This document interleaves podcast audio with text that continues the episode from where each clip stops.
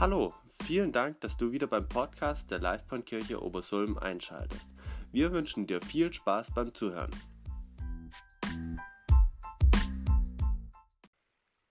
So, wir hören die Schriftlesung aus Johannes 6. Damals in der Wüste haben unsere Vorfahren das Manna gegessen. In den heiligen Schriften steht, er gab ihnen Brot vom Himmel zu essen. Darauf sagte Jesus zu den Leuten, Amen, Amen, das sage ich euch. Mose hat euch kein Brot vom Himmel gegeben, sondern mein Vater gibt euch das wahre Brot vom Himmel. Denn das Brot Gottes ist der, der vom Himmel herabkommt und dieser Welt das Leben schenkt.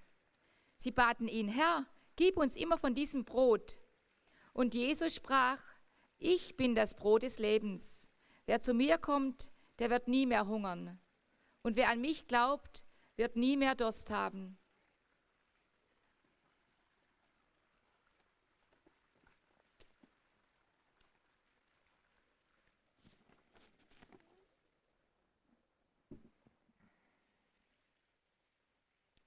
Ich bin das Brot des Lebens. So sagt Jesus. Und er bietet es allen Menschen an. Sein besonderer Blick liegt bei den Armen, bei den Geflüchteten, bei den Hungrigen, den Kranken, bei allen, die nicht genug haben, um zu existieren. Kein Mensch soll hungrig bleiben. Das ist die Vorgabe. Kein Mensch soll das Nötigste zum Leben vermissen. Was ist denn das Brot? Brot kann vielfältiges sein.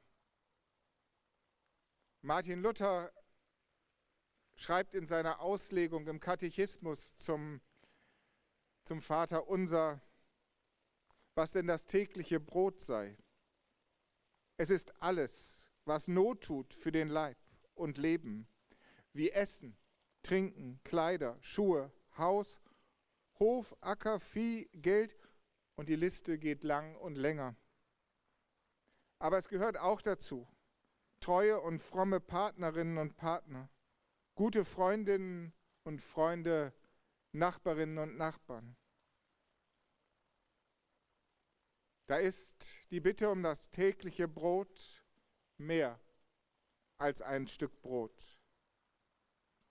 Und wir, wir bitten es täglich neu, weil wir hier in Deutschland zwar sicher sein können, dass auch morgen noch das Brot in den Regalen der Bäckereien und der Supermärkte liegt, dass auch morgen noch Mehl und Hefe bei den Müllerinnen und Müllern liegt. Aber wir wissen selbst, das ist nicht überall so. Unsere Dankbarkeit, die in dem Gebet mitschwingt, sollte uns jeden Tag besonders erinnern, dass andere Menschen es anders erleben.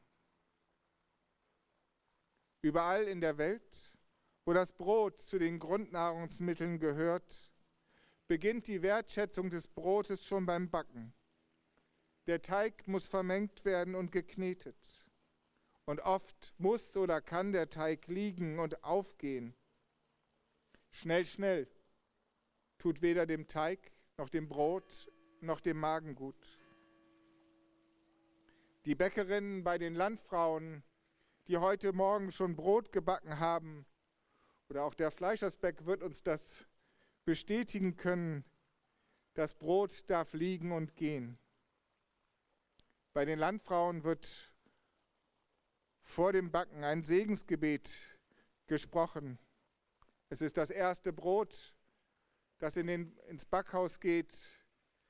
Das wird mit einem Kreuz gezeichnet.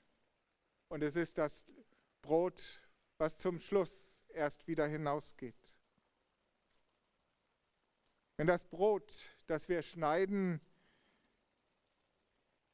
das wir anschneiden täglich, dass wir da kurz vorher ein Gebet sprechen, ist eine gute Sitte.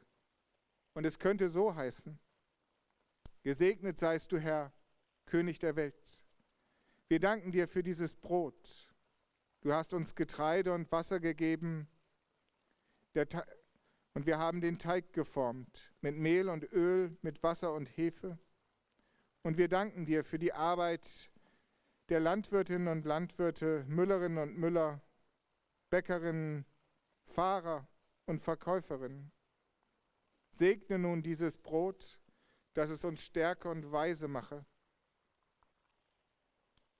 Weise war die Bäckerin in der Jakobsstraße in Paris.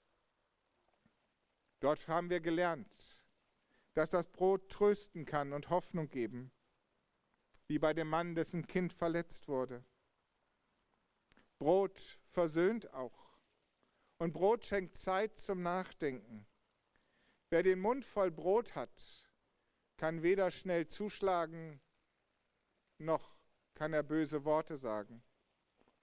Und das Kauen, das öffnet einem die Ohren, sodass wir die Worte anderer viel besser hören können. Und natürlich stillt das Brot auch den Hunger. Das Brot im weitesten Sinne, wie Martin Luther es formuliert hat. Eines, ein Bild aus den letzten Tagen, das ist mir besonders im Gedächtnis. Und das sind die Menschen in dem Flüchtlingscamp in Moria.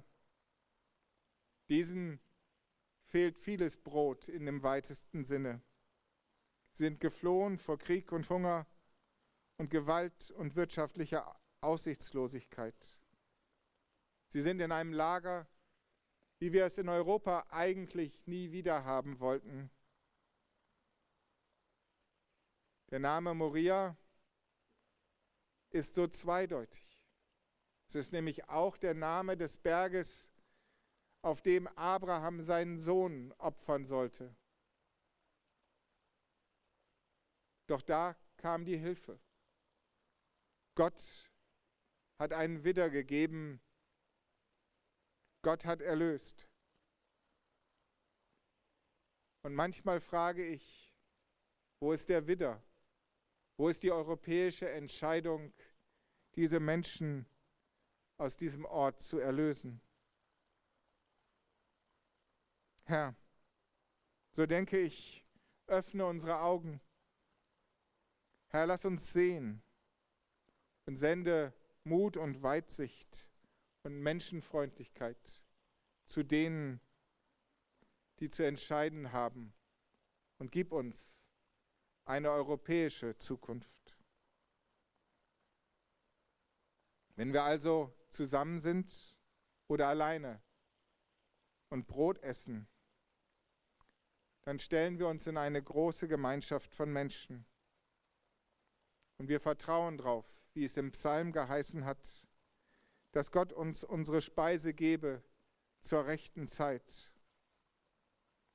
Und so ist das Brot vielleicht der größte Friedensstifter, den wir haben. Denn Brot versöhnt und tröstet, stillt den Hunger und stiftet Gemeinschaft.